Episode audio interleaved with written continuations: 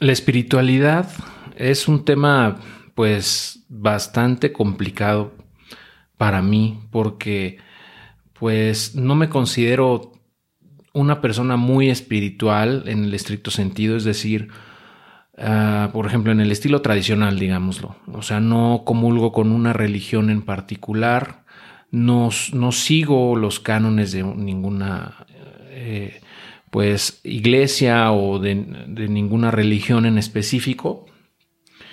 Eh, eso no quiere decir, sin embargo, que, no crea en Dios y que no ah, eh, hable con Él y, que no crea en, ese, en, una, fuerza superior eh, que, está ahí siempre para nosotros. Pero pues por eso te digo que se me complica un poco porque yo no, me considero un experto en el tema. Sin embargo, desde mi punto de vista, las religiones en general son, eh, son sistemas, son estructuras, formas de pensamiento, costumbres, todo un conjunto de, reglas y de, formas de, pensamiento que nos, nos ayudan o les ayudan a muchas personas a vivir mejor, a, vivir una vida más plena, a, no dañar a los demás y a ser más felices probablemente.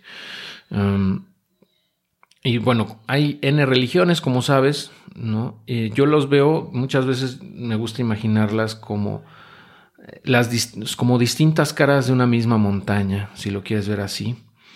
Eh, o sea, cada religión tiene su propia cosmovisión, tiene su propia, eh, pues su propio, sus propias reglas, sus, propios principios. Muchos de ellos coinciden entre sí, por ejemplo, el, judaísmo con el catolicismo, con el cristianismo. Eh, son, o sea, como que desde mi punto de vista comulgan o comparten muchas cosas, ¿no? Y hay otras, pues que sí son mucho más distintas, ¿no? Pero eh, desde mi punto de vista, pues son como caminos parecidos, o sea, son, son caras de una misma moneda, o en este caso como laderas de una misma montaña, ¿no? En esta analogía. Y yo no te voy a decir cuál es mejor o peor, la verdad es que la que te funcione está bien, pero más allá de la religión, o sea, quisiera despegar un poco el tema de la espiritualidad con la religión, porque desde mi punto de vista, la, espiritualidad va más allá de qué religión o, si comulgas o no con una religión en específico, eh, sino que más bien para mí la espiritualidad es esa conexión que tú tienes con el universo, con esa energía que existe, que sabemos que existe, eh, que, que, no podemos tal vez comprender como quisiéramos, ah, que no podemos ver, tocar, ¿no?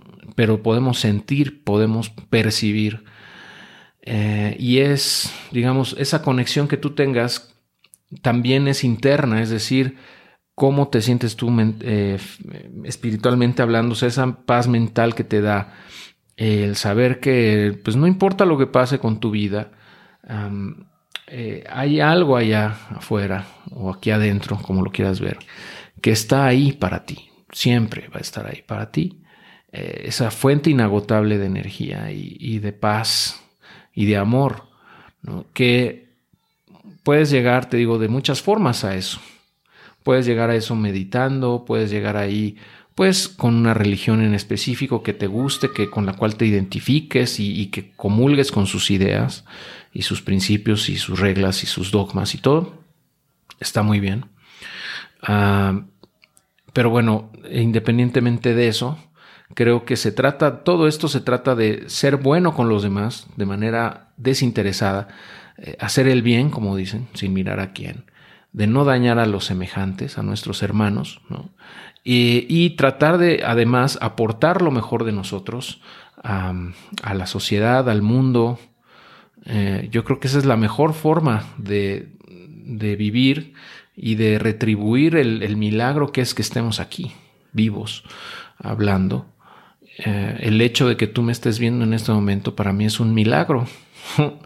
Eh, o sea, el conjunto de, eventos que se tuvieron que dar de manera eh, simultánea para que tú y yo estemos en este momento conversando, entre comillas, vamos, yo te estoy platicando, son, o sea, es, más de lo que podemos nosotros cuantificar, o sea, esa cadena de eventos que tuvieron que darse para que estemos tú y yo aquí hablando.